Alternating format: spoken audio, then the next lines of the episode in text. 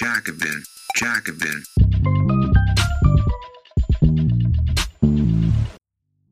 Eine Bitte, bevor es mit der Folge losgeht. Wir brauchen deine Bewertung für den Podcast. Dauert nur ein paar Sekunden, hilft uns unheimlich. Vielen Dank. Javier Mileys Freakshow in Davos zeigt, was auf uns zukommt. Argentiniens rechter Präsident Javier Milei wurde beim Weltwirtschaftsforum in Davos mit offenen Armen willkommen geheißen. Der herzliche Empfang ist ein Anzeichen dafür, wohin sich der Marktradikalismus in Zukunft bewegen dürfte. Von Dennis Kölling. Übersetzung von Tim Steins.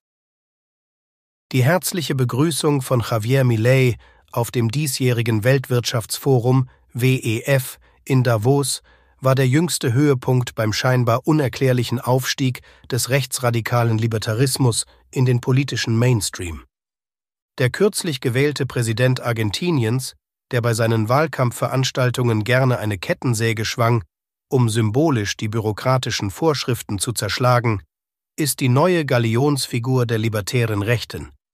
Der Libertarismus ist lange Zeit als politische Randbewegung unterschätzt worden.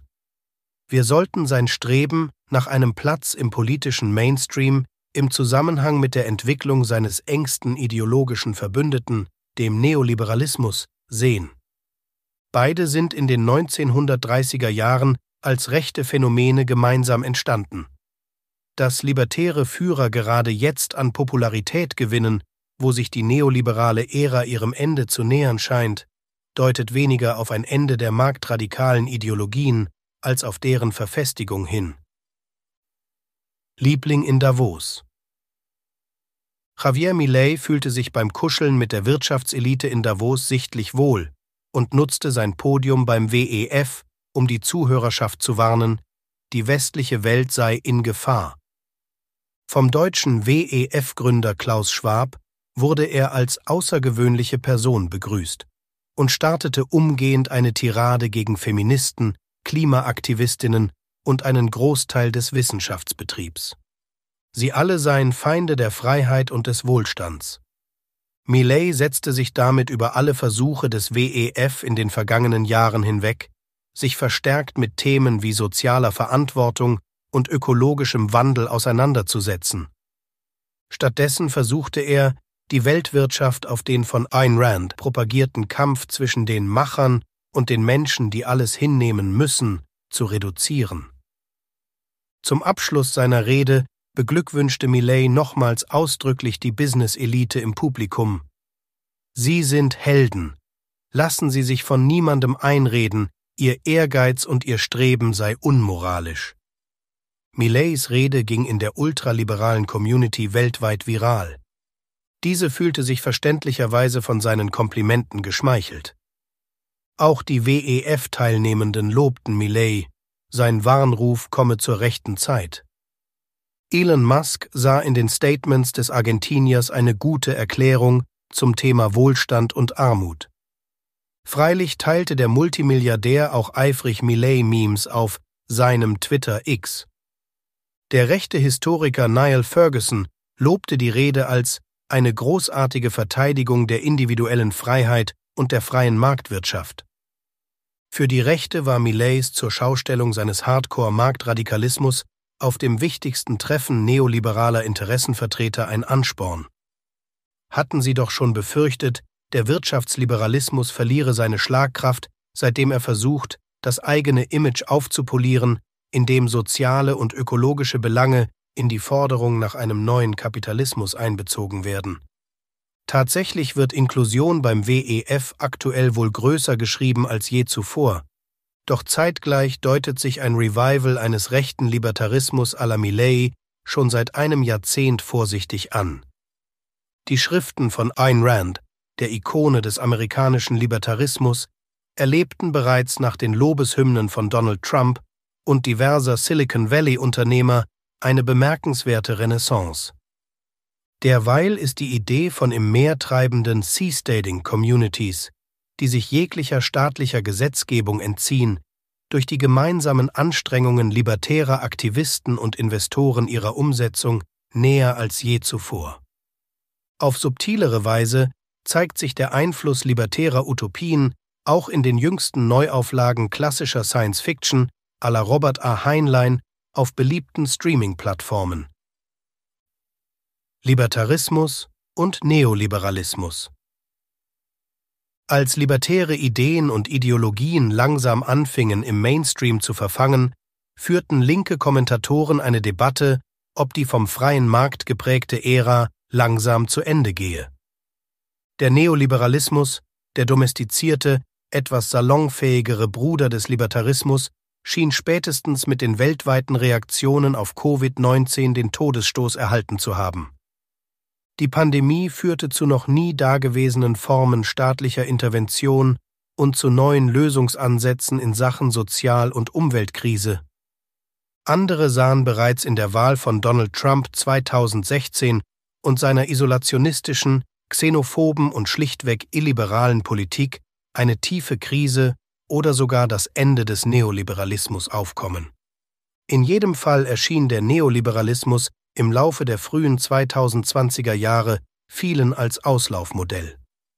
Es mag durchaus sein, dass wir derzeit den Anfang vom Ende einer gemäßigten, zentristischen Version des Neoliberalismus mit einer offenen Gesellschaft erleben.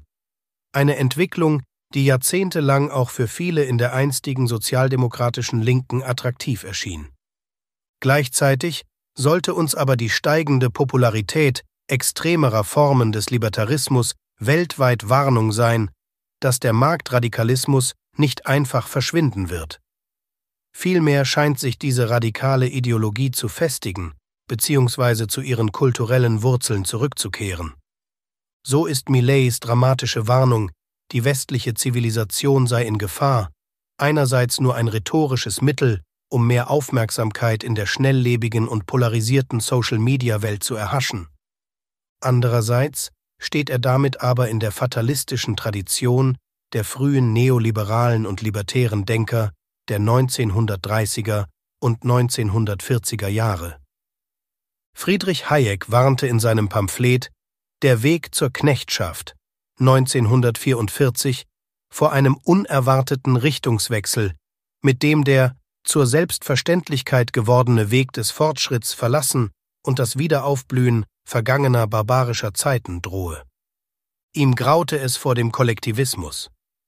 Im Grundsatzpapier des ersten Treffens der Mont Pelerin Gesellschaft, einem internationalen Zusammenschluss diverser neoliberaler Intellektuelle, Politikerinnen und Wirtschaftsvertreter, hieß es ähnlich dramatisch Die zentralen Werte der Zivilisation sind in Gefahr.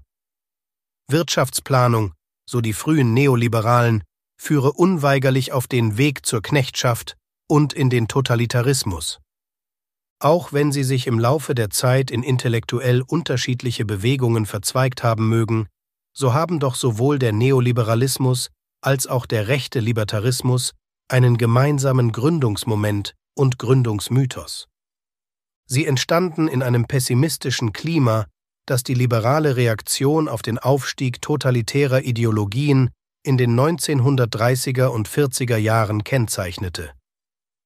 Die Befürworter einer Wiederbelebung des Liberalismus versuchten in diesen düsteren Zeiten, sich als Bollwerk gegen die totalitären Bedrohungen darzustellen. Während europäische Neoliberale wie Hayek den Fokus dabei stärker auf die kollektivistische Gefahr des Kommunismus und des Faschismus legten, bezogen amerikanische Libertäre wie H. L. Mencken, Rose Wilder Lane oder Isabel Patterson schon früh entschieden Position gegen die New Deal-Politik von Präsident Roosevelt ein. Offensichtlich erschien ihnen schon diese Politik als totalitär. Amerikanern und Europäern war in ihrem Fatalismus aber gemein, dass sie jeden Appell für kollektives Handeln als nicht weniger als eine Bedrohung für die gesamte Zivilisation betrachteten. Zombie-Neoliberalismus das von Hayek und vielen seiner Mitstreiter beschworene Gespenst des Totalitarismus wurde zu einem diskursiven Mittel, um Diskussionen über Ungleichheit sowie jegliche Bemühungen um soziale Gerechtigkeit im Keim zu ersticken. Bald wurde es auch dazu benutzt, die populäre Volksdemokratie als solche anzugreifen. So versuchte der neoliberale Historiker Jakob L. Talmon in mehreren Büchern das Erbe der französischen Revolution zu dekonstruieren und warnte, sie habe letztlich zum Aufstieg eines gefährlichen Messianismus und einer totalitären Demokratie geführt. Talmonds Intervention war Teil einer größeren Debatte über den historischen Determinismus, der angeblich dem emanzipatorischen Verständnis von Demokratie innewohnt, mit Hayek und Karl Popper als führenden Protagonisten. Neoliberale und Libertäre vertraten als Gegensatz zu dieser politischen Demokratie das Konzept einer Marktdemokratie, das vom österreichischen Ökonomen Ludwig von Mises entwickelt wurde. Demnach müsse jeder Kauf oder Verkauf auf einem Markt als Abstimmung betrachtet werden. Eine solche Marktdemokratie würde die Ideale der Demokratie weit besser repräsentieren, als es ein staatszentrierter Ansatz jemals könnte. Der Markt, der ironischerweise als Retter der demokratischen Zivilisation gepriesen wurde, sollte daher die politische Volksdemokratie allmählich ersetzen. Erst in den 1960er Jahren kam es als Reaktion auf die emanzipatorische Politik der neuen Linken zur echten Spaltung zwischen Anhängern des gemäßigteren Neoliberalismus und des radikalen Libertarismus. Der libertäre Wirtschaftswissenschaftler Murray Rothbard lehnte damals die Proteste für mehr Gleichstellung ab, indem er auf die angeblich rassistische Natur des Menschen verwies. So bewegten er und seine Anhängerschaft sich allmählich an den rechtsextremen Rand der amerikanischen Politiklandschaft. Sie bauten damit die Basis für Rechtspopulisten und die Alt-Right von heute, wie der Historiker Quinn Slobodian kürzlich darlegte. Ein Jahrzehnt später bekamen die Neoliberalen unter der Leitung von Milton Friedman die Gelegenheit, sich in der aktiven Politik auszuprobieren. Sie wurden zu Wirtschaftsberatern in der Regierung des chilenischen Diktators Augusto Pinochet.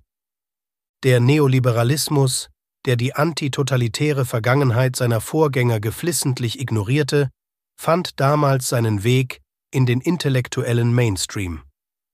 Auf dem Rücken des chilenischen Volkes und mit lang anhaltenden Folgen der vom Pinochet-Regime verfolgten ökonomischen Schockdoktrin.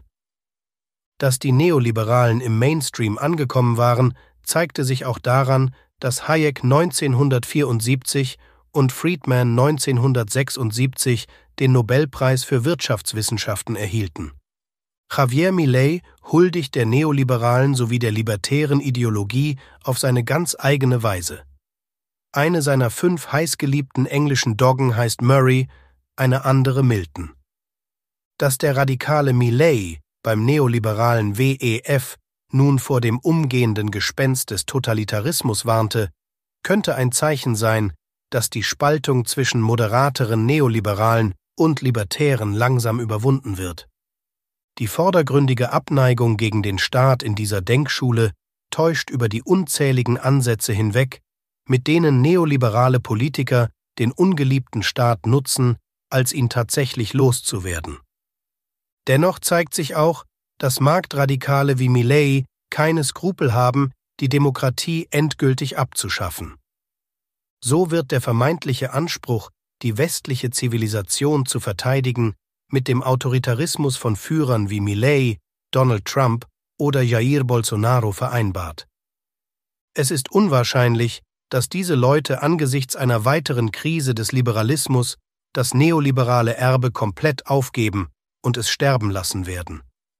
Stattdessen steht die nächste, radikalere Welle eines untoten Zombie-Neoliberalismus vor der Tür. Darauf sollte man vorbereitet sein. Dennis Kölling forscht im Bereich Intellectual History am European University Institute und ist Promotionsstipendiat am Leibniz-Institut für europäische Geschichte. Dies war ein kostenlos hörbarer Artikel des Jacobin Magazins. Viermal im Jahr veröffentlichen wir eine gedruckte und digitale Ausgabe und auf jacobin.de schon über 1000 Artikel. Wenn du die Arbeit der Redaktion unterstützen möchtest, schließ gerne ein Abo ab über den Link www.jacobin.de/podcast. Das schreibt man J-A-C-O-B-I-N, Jacobin. Nur dank der Unterstützung von Magazinabonnentinnen und Abonnenten können wir unsere Arbeit machen, mehr Menschen erreichen und kostenlose Audioinhalte wie diesen produzieren. Und wenn du schon ein Abo hast und mehr tun möchtest, kannst du gerne auch etwas an uns spenden via www.jacobin.de/podcast. Den Link findest du auch in der Episodenbeschreibung. Vielen Dank